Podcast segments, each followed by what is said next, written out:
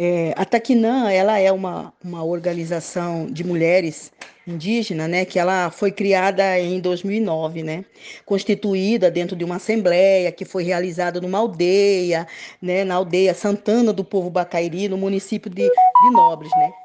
E ela, antes de tudo isso, para ser constituída, né, ela, ela desenvolveu alguns trabalhos num período de três anos. Né? Ela constituiu um grupo de mulheres né, para articular as demais mulheres. Porque naquele tempo, né, assim, pouco se falava da articulação das mulheres aqui no estado de Mato Grosso, enquanto a gente sabe que nos estados do Amazonas e outros estados aí daqui do nosso país, as mulheres se organizaram, se entendeu, constituíram suas organizações organizações muito bem, algumas é, estruturadas, né? Com mulheres, tanto mulheres que, que atuam nas cidades, como mulheres das aldeias, dos territórios, né?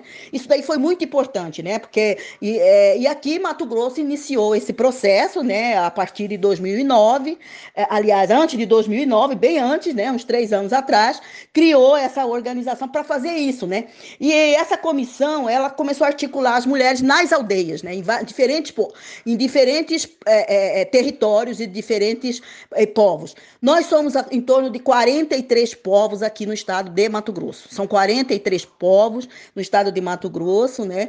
E assim, e foi um trabalho assim de, de formiguinha. Teve à frente uma indígena do povo Mutina que, que fez o trabalho, que ela, juntamente com os demais outras, outras mulheres, né, se organizaram e foram fazendo essa, essa articulação. Então, primeiramente, a gente começou com, essa, com esse processo de articular as mulheres e depois, a, a, depois é, é, é para se criar a organização. Né? E isso foi muito importante, porque nesse período muitas mulheres né, se juntaram à, à, comissão e depois começou, a gente percebeu que houve uma necessidade de criar a organização. E assim foi feito, né? Ela se foi constituída no dia 7 de setembro de 2009, né? E cria, foi feita uma assembleia de mulheres e aí criou essa, essa organização. E a organização ela trabalha assim, dentro desse, do, do, princípio de articulação com as mulheres, de acordo com a demanda apresentada por elas, né? Então, no, no primeiro momento, a, a, uma das, das, das situações apresentadas pelas mulheres foi a necessidade da formação e articulação delas, né? Lógico, ela se articular com as demais, né? Por causa, até por conta das demandas que a gente tem, né? E buscando também parcerias com, governa, com, com instituições governamentais e não governamentais. Isso foi muito importante, porque isso daí deu uma não só a visibilidade, mas principalmente o fortalecimento das mulheres nas suas comunidades. E isso foi muito importante porque várias reuniões foram realizadas dentro das comunidades indígenas, né?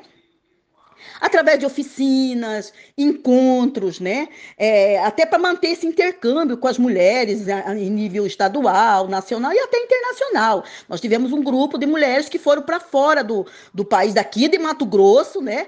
Para começar a, a, divulgar e se articular né, com demais mulheres na, da América Latina, né? Isso foi muito importante para a Taquinã. Então, ela teve esse trabalho, primeiramente, de, nesse ponto de vista, né? Desse, desse patamar de começar a fazer essas articulações, né? E depois nós tivemos também com, com articulações que foram assim envolvendo é, entidades, administrações diretas e indiretas, entidades, né? Organizações, etc. e tal, né? E, os, e aí nisso tudo aí, é, outras organizações que nós tivemos as parcerias, eu participei desde o começo, né? Teve momentos que eu estive ausente, até por conta do meu trabalho, que eu, que eu não só eu não atuo com a, não, com a Taquinã, é, diretamente, mas eu tenho, eu tenho o, o, meu trabalho também que eu faço, de, de, certa forma, ele é social, que é educação, né? Eu atuo na educação escolar indígena aqui no meu estado, né? Eu sou professora, eu atuo no Conselho Estadual de Educação Escolar Indígena, né? Que é uma instituição que fica vinculada à Secretaria de Estado de Educação e na qual a gente tem o objetivo não só defender a educação escolar indígena, mas principalmente garantir o que está posto na Constituição Federal. Então a gente tem um trabalho assim com as escolas indígenas do nosso estado, né, e com a formação de professores, que é a gente que é uma das, das nossas é, das nossas ações que a gente acompanha, né? E é um colegiado, né, composto por vários segmentos, né, e também envolve, envolvem os é, é, representantes indígenas das regiões, né, dos territórios indígenas do estado de Mato Grosso, né? Então, voltando à questão da Taquinã, então nós tivemos inicialmente essas iniciativas, né? E depois nós vamos para outra parte muito importante, que é articular e promover capacitação e formação de mulheres. Isso daí foi muito importante, né? Porque a questão de, de, de da, da melhoria da, da, da condição das mulheres indígenas nas aldeias também tem tudo a ver com a questão da formação, da capacitação delas, né? A, com essa questão mesmo de buscar autonomia com as suas comunidades, de contribuir dentro dela, né? E aí nós fizemos vários eventos importantes que nós tivemos, né? Que, é, é, é, que teve tudo a ver com a discussão sobre mulheres, né? Que é, por exemplo, lutar contra a discriminação de gênero, contra a questão da etnia também, né? É, é, promover fóruns de discussões, né? Manter também os encontros e a organização das mulheres também dentro da aldeia, né? E projetos também foram desenvolvidos, que foi muito importante também. E aí eu vou chegar lá na sua pergunta em relação à questão das queimadas. Então, nós tivemos também essa, esses vários encontros realizados nos territórios indígenas. Né? Dentro desses vários, desses vários encontros que nós tivemos, as mulheres se manifestaram a preocupação com o meio ambiente. As mulheres sempre tiveram esse, esse, esse partido, se entendeu? De preocupar com essa questão, porque elas sabem tanto quanto nós de que isso depende muito. Eu, eu, também, eu aqui mesmo na cidade, eu sei que o meio ambiente é extremamente importante para as zonas urbanas, né? E a gente tem essa muita preocupação com isso, né? Então, vários encontros foram realizados desde 2007, realizamos em vários, em vários territórios, inclusive nesses territórios que se queimaram, se entendeu? Que sofreram o impacto das queimadas, que sofreram o impacto do, do, do, do, do, do desmatamento nos territórios, né? Então tem tudo isso. Porque, então é uma preocupação muito grande, porque isso atinge a nossa biodiversidade e até atinge principalmente os nossos conhecimentos né, do material, dos produtos que nós temos na natureza, que a gente depende dessa sustentabilidade, entendeu? Então isso é muito preocupante. As mulheres se preocuparam muito com isso.